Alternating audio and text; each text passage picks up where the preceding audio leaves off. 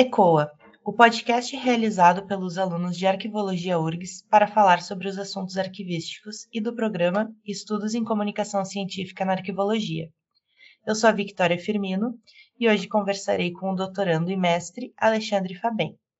Ele é mestre em Ciência da Informação pela Universidade Federal Fluminense e nesse episódio conversaremos sobre sua pesquisa Identificação de documentos de arquivo no contexto da gestão de documentos no Brasil. Olá, Alexandre, obrigada por participar desse episódio conosco. Gostaria que você pudesse falar um pouco sobre a sua trajetória, sobre a sua carreira. Olá, Vitória. Primeiramente, gostaria de agradecer o convite. Fiquei muito feliz em poder participar desse podcast e poder contribuir de alguma forma. Gostaria de parabenizar também essa iniciativa Acredito que hoje o podcast ele está aí disseminado nos meios de comunicação como um grande atrativo. Então é bem legal ter um sobre arquivologia, né, que possa chamar a atenção é, tanto dos profissionais da área como também de outras pessoas, né, é, para todas as questões relevantes é, que vocês sempre trazem aqui no podcast. É, Primeiramente, para quem não me conhece, eu sou Alexandre Fabem, sou formado em arquivologia pela Universidade Federal do Espírito Santo. Eu formei em 2015 e logo quando eu terminei a graduação, eu me mudei aqui para o Rio de Janeiro, onde eu atualmente resido, porque eu tinha muito interesse em ingressar na pós-graduação. E em 2015 ainda não tinha curso de mestrado e doutorado em ciência da informação no Espírito Santo. Então eu vim para o Rio de Janeiro, trabalhei um tempo num projeto de pesquisa de identificação de tipologia documental em arquivo pessoal no MAST, e em 2017 ingressei no mestrado em Ciência da Informação na Universidade Federal Fluminense, sobre, sob orientação da professora doutora Ana Célia Rodrigues, e atualmente, hoje, é, continuo estudando no programa de pós-graduação em Ciência da Informação, também sob orientação da professora Ana Célia Rodrigues e co-orientado pelo professor Carlos, Guardado, da Universidade de Lisboa.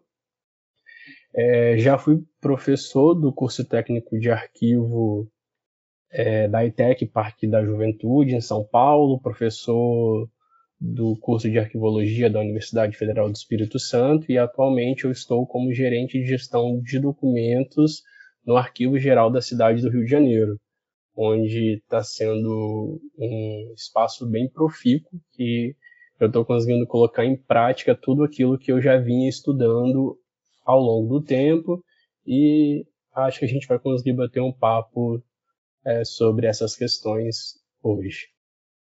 Alexandre, como surgiu o teu interesse pela gestão documental? É, na verdade, a gestão de documentos foi algo que sempre me chamou atenção. É, no curso de arquivologia, é, isso é uma coisa que eu sempre falo muito com os meus alunos, que é muito interessante quando a gente sai da graduação já com um referencial teórico e metodológico para saber lidar no dia a dia é, nas questões práticas. E o meu interesse na gestão de documentos, na verdade, ele surgiu após a minha graduação, quando eu tive contato com a professora Ana Célia Rodrigues e particularmente com os estudos de identificação arquivística, é, sendo um método é, seguro e eficaz para que possamos identificar os documentos de arquivo nos parâmetros da tipologia documental e, consequentemente, ser a base é, para desempenhar a gestão de documentos. E eu sempre achei a gestão de documentos também um, um campo de atuação é, bem dinâmico, onde a gente tem contato com várias áreas, conhece é, vários setores e eu acho que a gestão de documentos ela precisa ainda ocupar um lugar muito relevante na sociedade, que ela por si só é, consegue contribuir. Só que existem muitos casos onde a gestão de documentos ela não é aplicada e aí a gente consegue perceber que é, muitos problemas né, acontecem. Um deles é a acumulação desordenada de documentos de arquivo, quando existem essas grandes massas documental, é, documentais acumuladas. Então, eu, eu vinha já pesquisando sobre isso, sobre a identificação de documentos e um parâmetro né, para a gente poder fazer gestão de documentos, e é uma perspectiva muito interessante também, que a gente percebe é, no âmbito do nosso país, que é um país gigantesco, e, e em cada lugar, né, a, é, as, é, os órgãos, as entidades acabam é, fazendo gestão de documentos de uma maneira diferente, né? Isso é conferido pela própria autonomia que os estados e os municípios têm. Então, isso foi algo que sempre me chamou atenção e o que me levou também a pesquisar isso no âmbito da minha dissertação de mestrado. Hoje, inserido na prática do meu dia a dia, eu eu gosto ainda mais da gestão de documentos e nem me vejo trabalhando com outra coisa. Ah, que legal. Já apaixonado desde o começo, então. É. E eu gostaria que você falasse mais sobre a área de atuação, ah, como que funciona assim no teu trabalho, no dia a dia, a gestão para ti. Perfeito.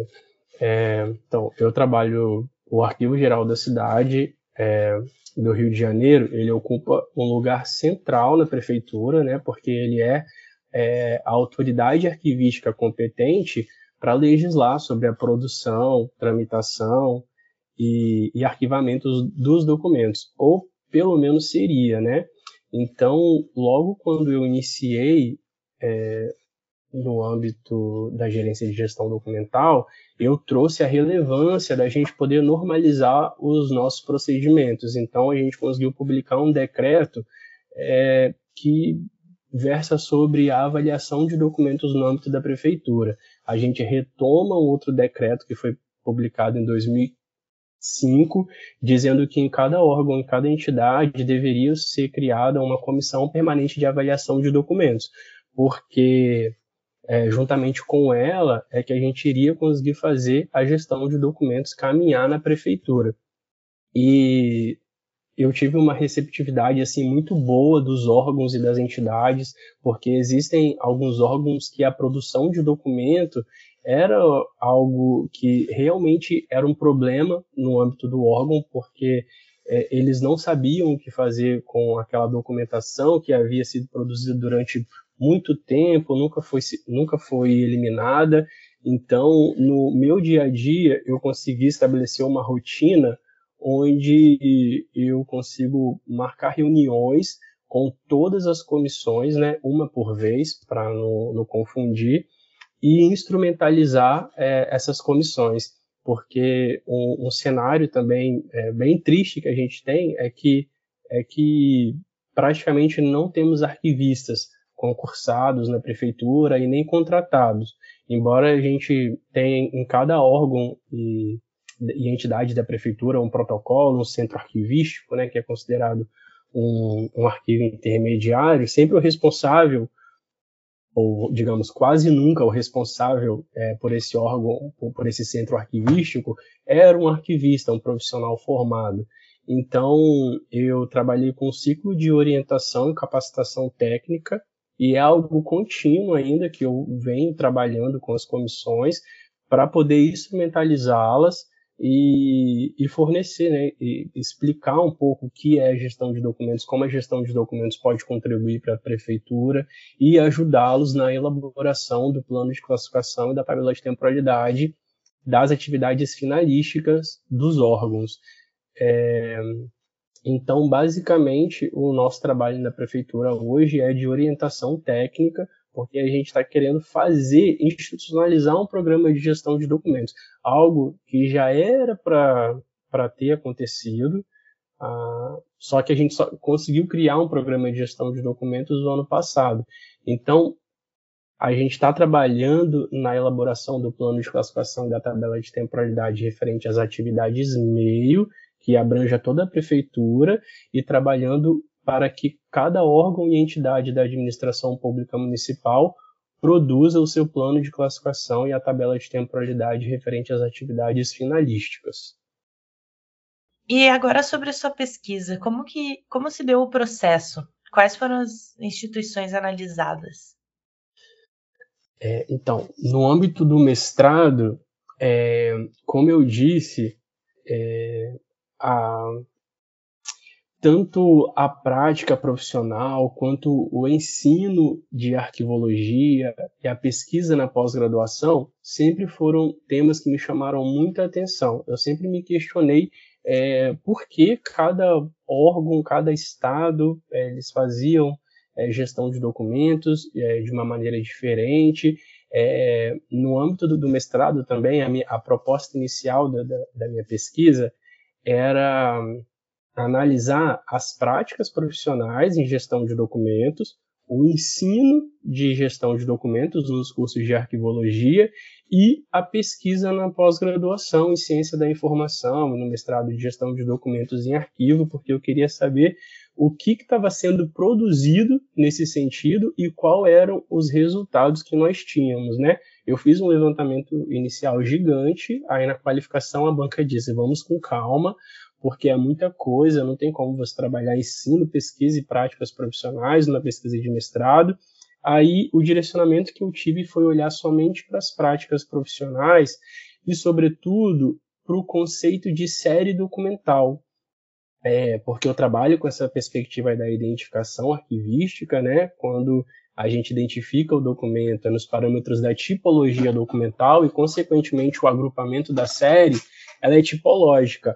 Mas ao analisar os planos de classificação e tabelas de temporalidade é, do, de, do, dos órgãos, né, porque foi uma pesquisa bibliográfica, eu consegui trabalhar com as informações que eu encontrei disponíveis na internet, eu percebia que cada órgão é, eu trabalhei com os estados, né, os arquivos públicos estaduais, eles tinham uma percepção diferente para identificar o documento, é, esse nome que aparecia no, do documento nos instrumentos de gestão de documentos. Então, a minha, a, a, a minha análise ela partiu daí, olhando para o conceito de série documental a partir das práticas arquivísticas que eram desenvolvidas no âmbito é, dos arquivos públicos estaduais, porque, como eu disse, o Brasil é um país de dimensões continentais, a gente tem 27 unidades federativas, e nessa pesquisa eu consegui trazer um pouco é, desse olhar, dessa dimensão de como cada arquivo, é, pela questão dessa autonomia também, que eu já coloquei, tem instrumentos de gestão de documentos tão diferentes. E é uma perspectiva muito interessante, porque se a gente conseguir olhar para os municípios também, né, mas é impossível fazer uma pesquisa para olhar para todos os municípios, que existem mais de 5 mil no Brasil, mas com arquivos institucionalizados e programas de gestão de documentos, é um campo empírico bem menor, a gente também percebe essa diferença e essas é, particularidades mesmo que existe de cada órgão, de cada entidade, depende muito do profissional é, que está trabalhando também, da perspectiva do referencial teórico e metodológico que eles vão utilizar, que impactam nesses diferentes resultados que nós temos aí no âmbito do Brasil. Certo. E uh, você falou que tem as diferenças, né, e gestão documental nos, nos arquivos. Quais foram assim, as diferenças mais notáveis? Tem algum exemplo para citar?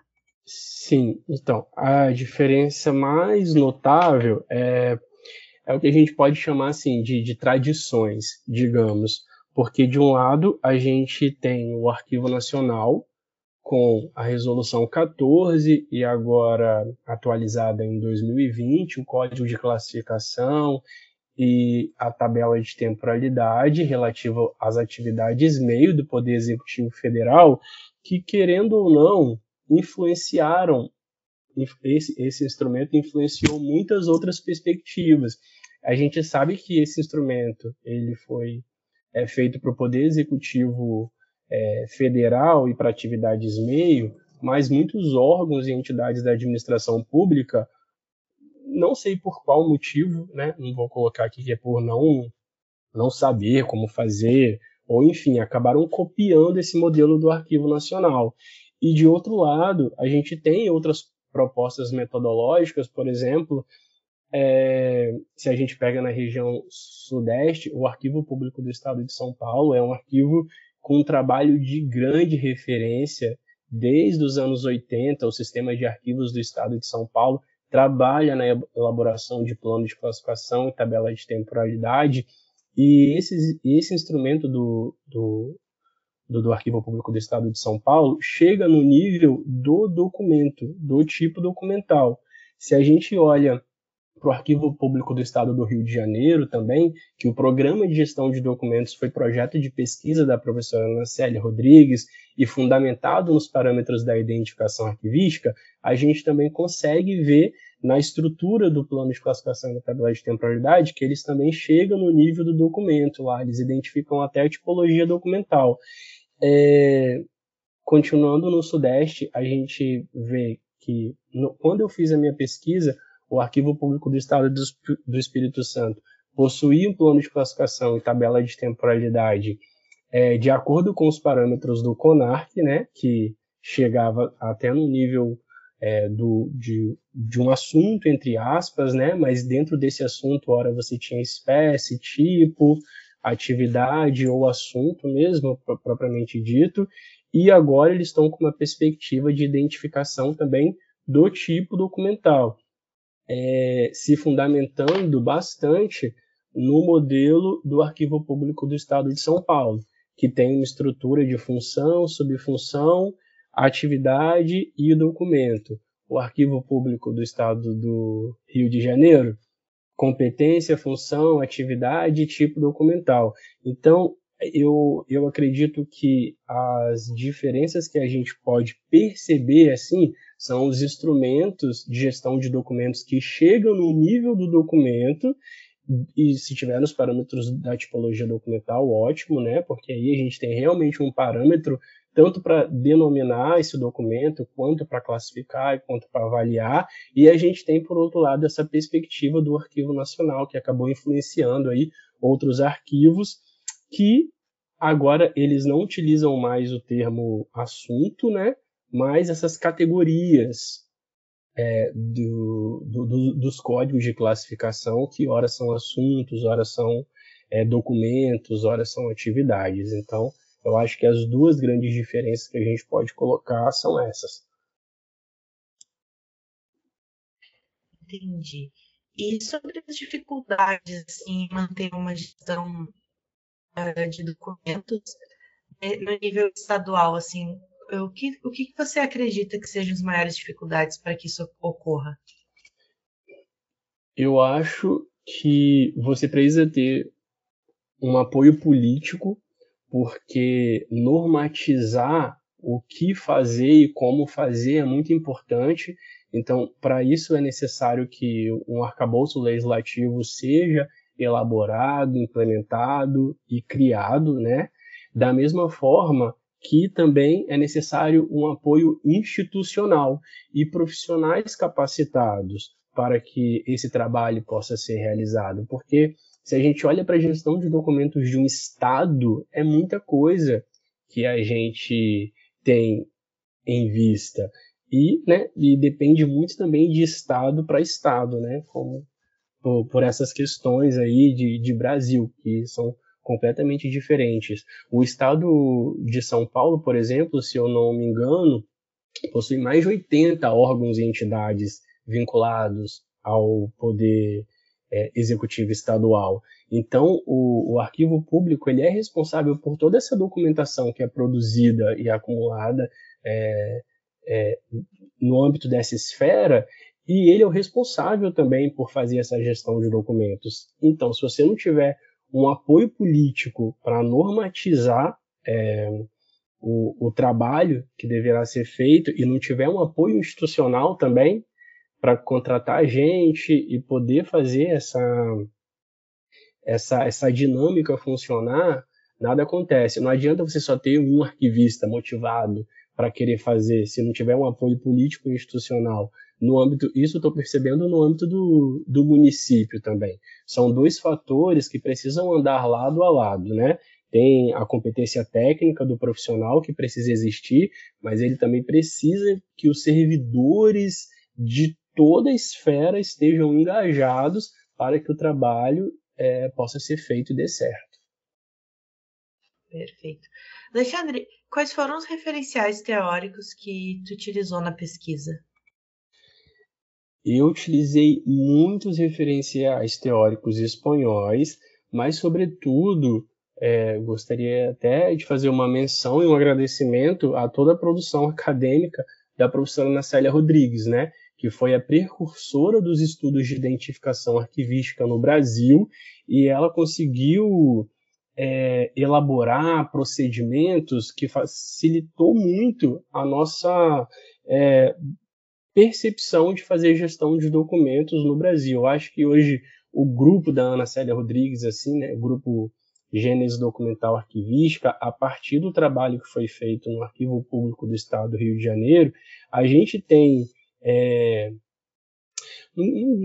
acho pretensioso demais falar um modelo, mas é, é, é, é um, um método de identificação arquivística mesmo que sustenta o programa de gestão de documentos, como a gente faz o plano de classificação e a tabela de temporalidade. E a identificação arquivística ela surge nos anos 80, é, no âmbito dos, do grupo de arquivistas municipais de Madrid, a professora Heloísa Belotto também, que foi é, uma precursora nos estudos de espécie e tipologia documental no Brasil, que trouxe esse referencial teórico, né? E a professora Ana Célia Rodrigues, que era orientanda da professora Belotto, explorou muito essa fase é, e esse, esse método, né, que a identificação não, não está sistematizado na literatura arquivística como uma função, assim como a classificação, avaliação, descrição, mas ela está sistematizada como um método imprescindível que a gente precisa realizar antes de classificar e avaliar o documento. Então, é a identificação que nos deu esse referencial tanto teórico quanto metodológico para a gente conseguir individualizar os documentos de arquivo e contextualizá-lo no seu contexto de produção e acumulação. Então, é, a professora Nacélia Rodrigues, é, a professora Heloísa Liberari Belotto, a Concepção Mendo Carmona também, que tem um artigo de 2004 muito interessante também, apresentando a identificação como método, Vicenta Cortez Alonso, Antônio Heredia Herrera, é, os arquivistas espanhóis eles estiveram sempre presentes assim como fundamento teórico da, das minhas pesquisas. Quais são as reflexões que podemos fazer a respeito dos documentos de arquivo estudados na sua pesquisa? Olha, eu acho que é, cada, cada pessoa ela possui uma leitura completamente diferente, né? E cada momento também, quando você olha para um texto, olha para um trabalho, ele te leva para outros lugares e outras percepções. E isso é de cada um, e eu, eu acho que isso faz parte da pesquisa acadêmica e, e do conhecimento científico. Então, é, algo que eu quis chamar na minha, algo, algo que eu quis chamar atenção na minha dissertação é para que a gente tenha cuidado de como a gente chama o documento de arquivo. É, sobretudo na nomeação, o documento de arquivo ele tem que ter um nome. A gente não pode chamar o documento de arquivo de qualquer coisa. Por isso que a identificação arquivística ela traz esse parâmetro da tipologia documental, para a gente olhar o documento de arquivo e conseguir atribuir a ele um tipo documental, porque ele tem uma espécie e tem uma atividade que está registrada nessa espécie. Também pode ter um objeto. Quando a gente consegue formar esse nome, a gente consegue é, reconhecer o tipo documental. E isso é muito importante porque quando a gente reconhece o tipo documental, a gente está contextualizando o documento de arquivo onde ele foi produzido. Porque, é, vou citar um, um, um, exemplo aqui, se a gente fala em, em, só de um processo. É, quando a gente fala de processo, a gente não sabe qual é a atividade que esse processo está registrando.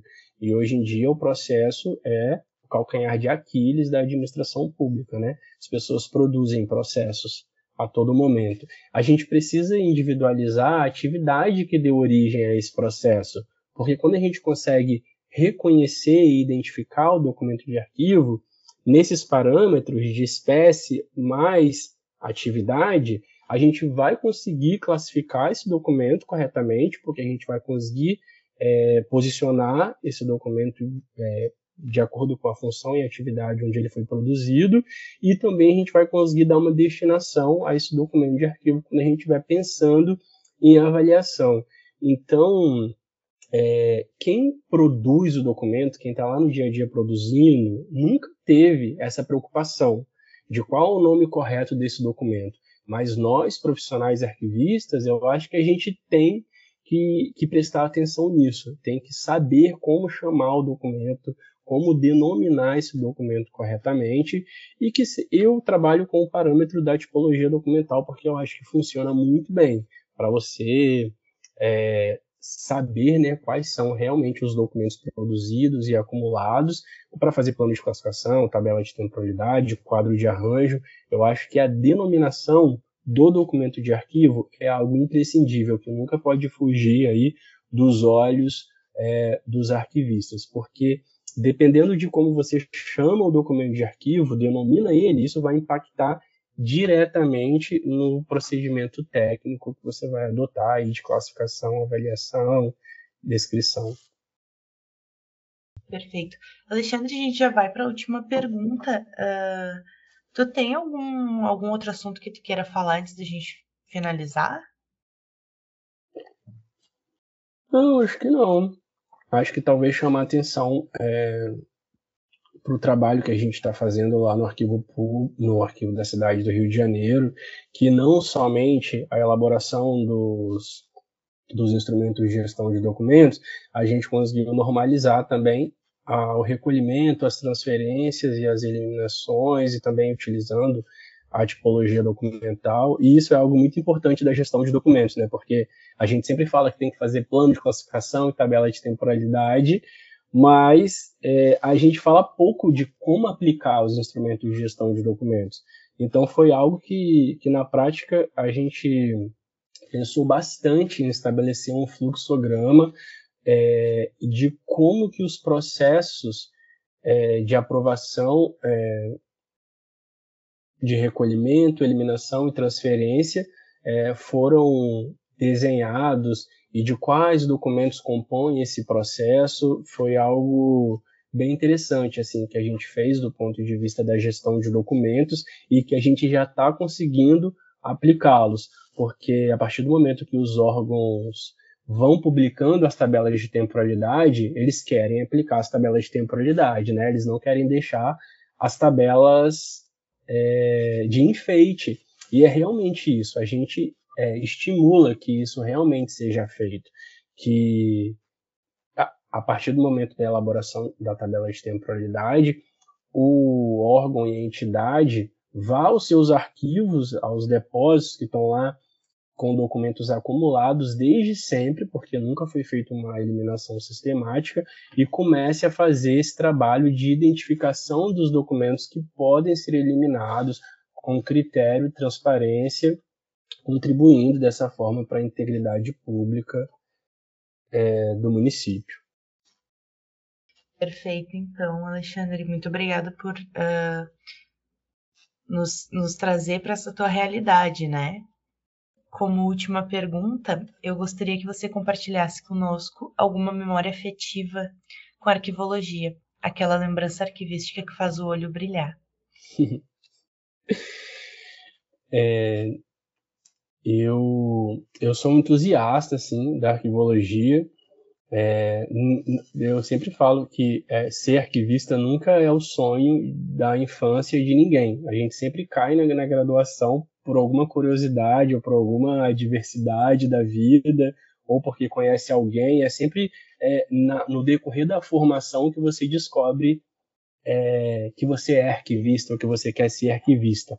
E uma memória bem marcante que eu tenho foi do primeiro congresso que eu participei, que foi o Congresso Nacional de Arquivologia em Salvador, que eu participei como monitor, estava no segundo período da graduação e ainda nem sabia o que eu queria fazer da minha vida, mas foi lá onde eu pude perceber a dimensão da área, assim, quantas coisas interessantes estavam sendo discutidas, quantas pessoas é, dispostas a construir uma arquivologia é, mais sólida é, estavam presentes na, naquele congresso e eu acho que foi no âmbito do congresso assim que eu decidi é isso que eu quero fazer para minha vida eu quero ser mais um, um mais uma pessoa é, a favor dessa área que é tão pertinente que tem um papel é, social tão relevante para a sociedade.